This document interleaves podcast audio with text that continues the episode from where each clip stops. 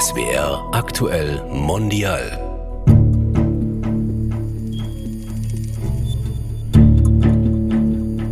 Ich kann mich erinnern, der 16.8. Ich kann mich an zwei, drei Telefonate erinnern, wo weinende Männer am Telefon waren, die keine Ortskräfte waren, die einfach so verzweifelt waren, um irgendjemanden anzurufen. Das ist ein sehr beschwerliches Gefühl, wenn man Menschen sagen muss, ich kann dir nicht helfen und man weiß, diese Menschen sind in Lebensgefahr. Herzlich willkommen, mein Name ist Claudia Barthe. Und ich bin Junaid Özadale. In unserem Podcast sprechen wir mit Menschen, die unsere Gesellschaft vielfältig und damit bunter machen. Wir reden mit ihnen über ihre Erfahrungen und fragen nach, was sie interessiert und wofür sie sich engagieren. Dies ist der dritte Teil unserer Reihe Weichenstellung fürs Leben über erfolgreiche Patenschaftsprojekte und wie sie das Leben von Menschen prägen.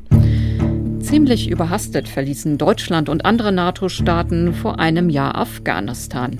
Wir haben die Bilder noch sehr lebendig vor Augen. Tausende von Menschen drängten sich am Flughafen in Kabul auf der Flucht vor den radikal-islamischen Taliban. Darunter viele sogenannte Ortskräfte, also Afghanen und Afghaninnen, die für die Bundeswehr, für die Polizei oder deutsche Entwicklungsorganisationen gearbeitet haben, etwa als Koch, als Übersetzer oder als Reinigungskraft. In den Augen der Taliban gelten sie als Abtrünnige und Verräter und sind deswegen besonders gefährdet. Seit der Machtübernahme der Taliban im vergangenen Jahr hat Deutschland laut Bundesamt für Migration und Flüchtlinge fast 18.000 dieser Ortskräfte hierher geholt. Doch es sind auch viele zurückgeblieben. Das Patenschaftsnetzwerk Afghanische Ortskräfte hält mit ihnen so gut es geht Kontakt, versucht sie hierher zu holen und es kümmert sich um diejenigen, die es bis hierher geschafft haben. Über diese Arbeit sprechen wir heute mit Lukas Wehner. Er ist Regionalbeauftragter Schwarzwald im Patenschaftsnetzwerk Afghanische Ortskräfte. Herzlich willkommen. Schönen guten Tag. Zugeschaltet ist uns außerdem Kais Nexai. Er war selbst Ortskraft in Afghanistan und hat sechs Jahre lang als Übersetzer für die Bundeswehr gearbeitet. Er ist seit 2014 in Deutschland, hat hier studiert und arbeitet heute hauptberuflich als Sozialberater für das Patenschaftsnetzwerk afghanischer Ortskräfte. Herzlich willkommen, Kais Nexai. Vielen Dank für die Einladung. Zum Warmwerden lassen wir unsere Gäste immer ein paar Sätze kurz ergänzen. Ich fange einfach mal an. Das Patenschaftsnetzwerk afghanische Ortskräfte hat mein Leben geprägt, weil, Herr Wiener? Es mir sehr viele neue Freundschaften eröffnet hat. Herr Nixey? Äh, weil das Patenschaftsnetzwerk sich um die ehemalige Kolleginnen und Kollegen der Bundeswehr und der Bundespolizei kümmert. Wenn es das Patenschaftsnetzwerk nicht gäbe, dann würden sehr, sehr viele Menschen nicht mehr leben und dann würden auch im Landkreis Kalf Kinder nicht zur Schule gehen. Herr Nixey? Dann wurden auch viele Ortskräfte nicht gerettet und in die Sicherheit nach Deutschland gebracht. Dritter Satz. Mir persönlich ist es wichtig, mich im Patenschaftsnetzwerk zu engagieren, weil, Herr Nexey vielleicht? Weil ich selbst ein ehemaliger Bundeswehrortskraft bin und kümmere mich jetzt gerade um meine ehemalige Kolleginnen und Kollegen. Herr Wehner? Weil ich eine Verantwortung für zukünftige Einsätze sehe. Vielen Dank schon mal an Sie beide. Wir vertiefen das Ganze jetzt im Gespräch. Herr Wehner, Sie sind ja seit sechs Jahren ehrenamtlich im Patenschaftsnetzwerk aktiv. Neben Ihrem Beruf als Leiter der Bibliothek an der Internationalen Hochschule Liebenzell. Wie kam es denn dazu, dass Sie sich so stark für die afghanischen Ortskräfte engagieren? Gab es da ein besonderes Erlebnis? Also ich würde mich grundsätzlich zur sogenannten 9-11-Generation zählen, also diese 9-11-Generation. Mich hat der 11. September sehr geprägt, auch viele meiner Lebensereignisse, die sich abgespielt haben.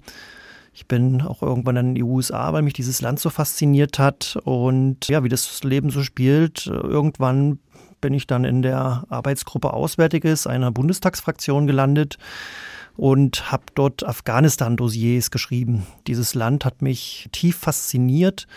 Ich habe dort Geschichten gehört von total tollen Projekten, unter anderem zum Beispiel von einem Projekt Skatistan, wo 14-jährige Mädchen ganz neues Skateboarden gelernt haben. Nachmittags dann natürlich auch schreiben gelernt haben, rechnen gelernt haben Und irgendwann habe ich dann einen Brief vom Generalinspekteur mitbekommen. Man kann sich jetzt auch hier als ehemaliger Soldat bei der Bundeswehr melden, wenn man für afghanische Ortskräfte, die ganz frisch hier nach Deutschland kommen werden, eine Patenschaft für diese Ortskräfte übernehmen. Und das habe ich gemacht. Ja, und so bin ich irgendwann in das Patenschaftsnetzwerk afghanische Ortskräfte reingerutscht. Also Sie haben erst eine Patenschaft übernommen? So ist das. Ich habe eine Patenschaft übernommen. Ich habe mich dort im Dezember 2014, war das glaube ich, gemeldet beim Einsatzführungskommando. Die haben das koordiniert. Und bereits dann im März 2015 habe ich eine E-Mail von dieser Abteilung erhalten, wo dann steht, das ist Ihr Patenkind und wir bitten Sie jetzt da mit diesem Patenkind Verbindung aufzunehmen.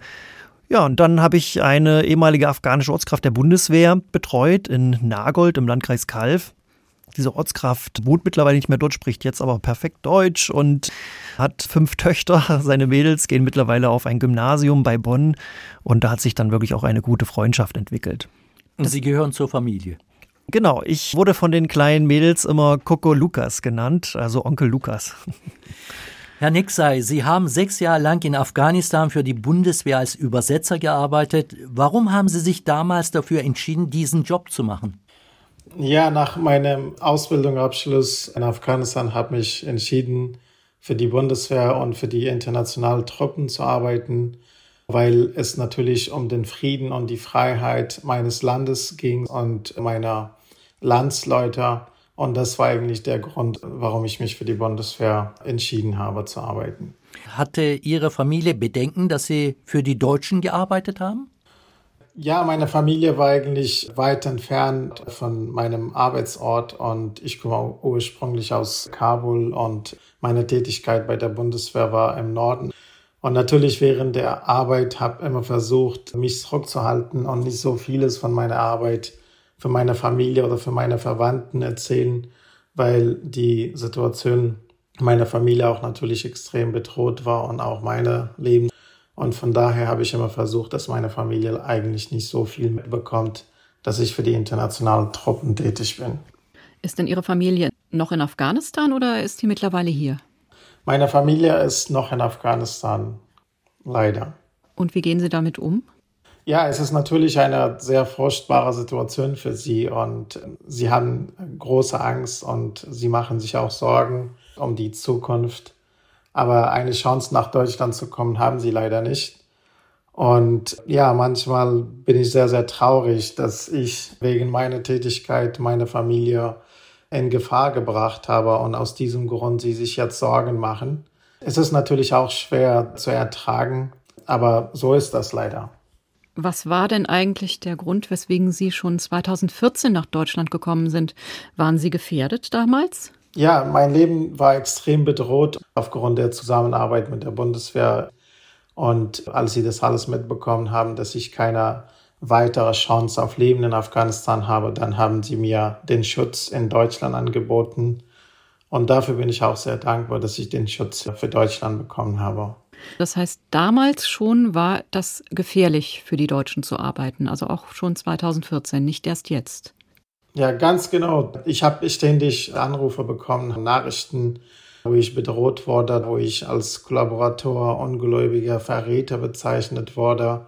Und auch in der Öffentlichkeit haben die streng religiöse Menschen, die rückschrittlich und konservativ waren, mich als Verräter bezeichnet in der Moschee zum Beispiel, es gab einen sehr großen Hass und es war natürlich auch sehr belastbar für mich. Und als ich danach dann ständig bedroht wurde, hat mir dann die Bundeswehr den Schutz in Deutschland angeboten. Herr Wiener, warum ja. hat Herr Nexay so wenige Chancen gehabt, seine Familie jetzt nachzuholen? Also 2014 war ja vor allem auch deshalb ein Schlüsseljahr, weil da dieser Einsatz, die International Security Assistance Force, ISAF, beendet wurde.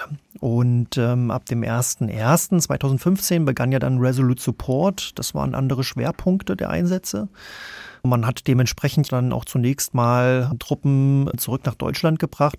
Man hatte auch andere Schwerpunkte für die Bundeswehr. Der Schwerpunkt ab 2015 ja, war ja dann vor allem die Ausbildung auch nochmal. Und wir können uns vielleicht auch noch dran erinnern, 2015 begann ja noch so langsam wieder die Offensive auf Städte wie Kundus. wo dann auch die Amerikaner nochmal gesagt haben, okay, jetzt müssen wir wirklich mal mehr Leute reinschicken. Zu dem Zeitpunkt, weil eben der ISAF-Einsatz beendet wurde, wurden dann viele Ortskräfte auch entlassen oder haben Dienststellen gewechselt. Da hat man dann also diesen Fokus nochmal viel mehr auf die Ortskräfte gebracht. Die wurden eben nicht in Resolute Support übernommen, weil man eben weniger Leute brauchte. Und da hatte man zum ersten Mal wirklich diesen Blick auf die Gefahr für Ortskräfte.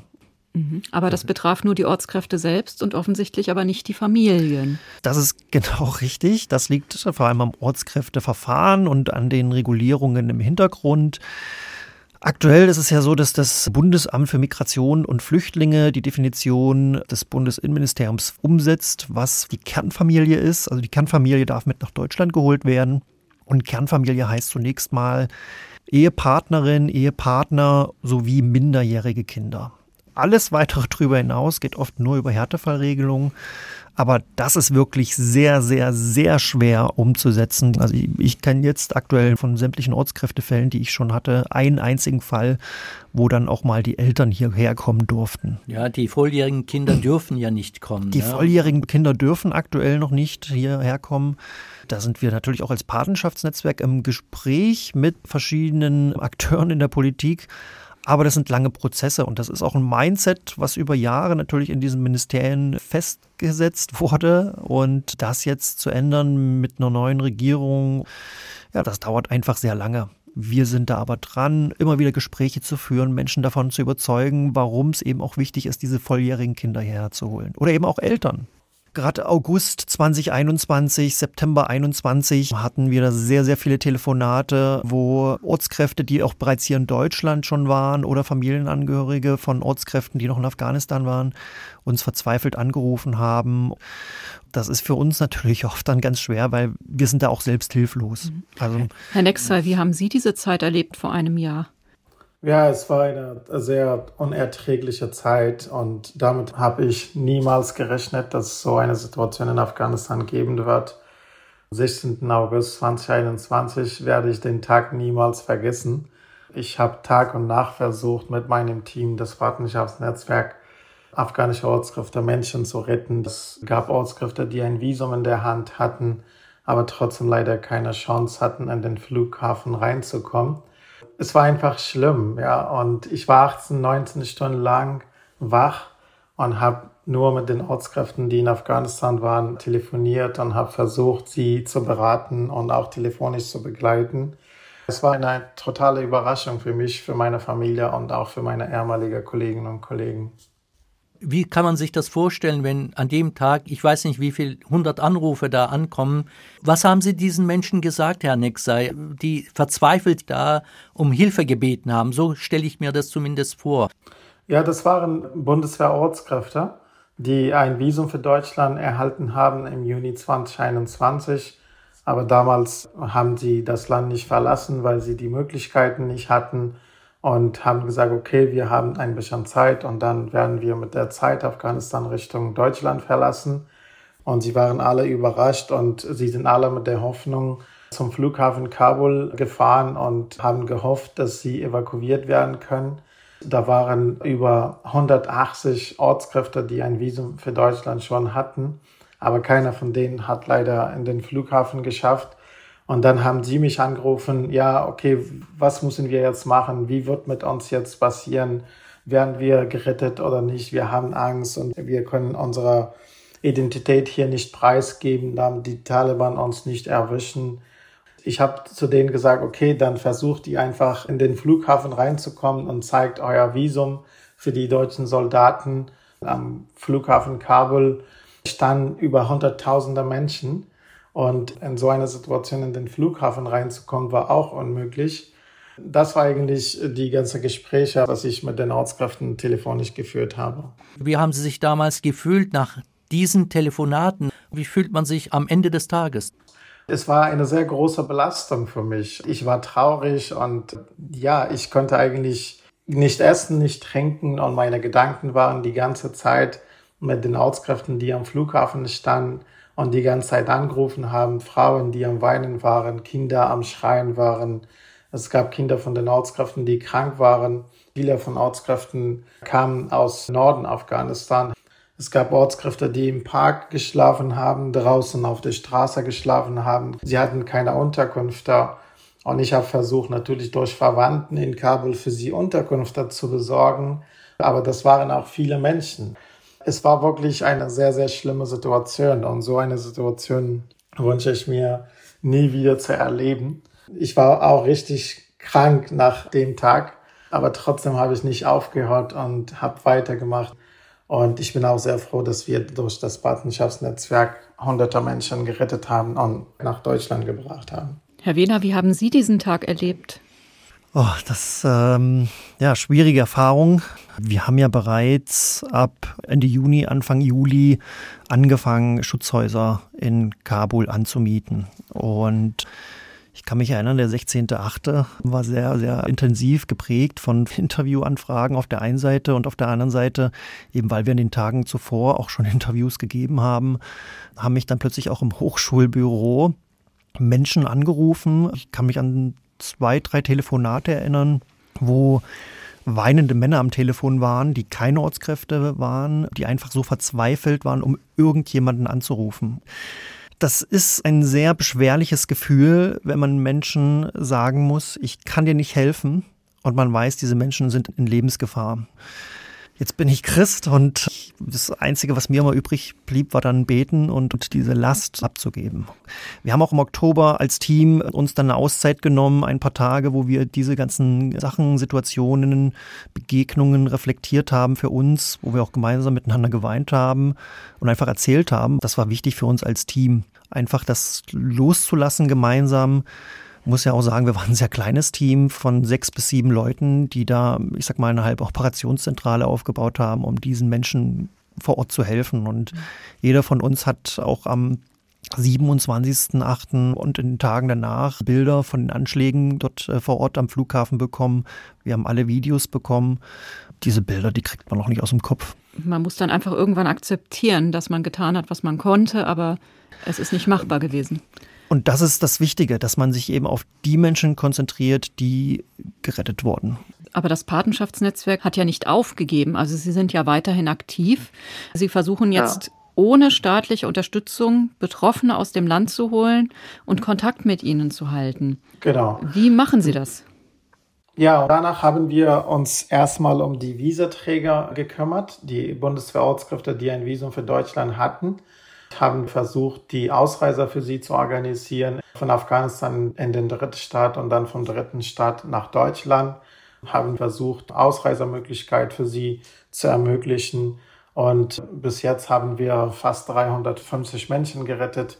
Und wir haben nie aufgegeben und wir geben auch weiter nicht auf.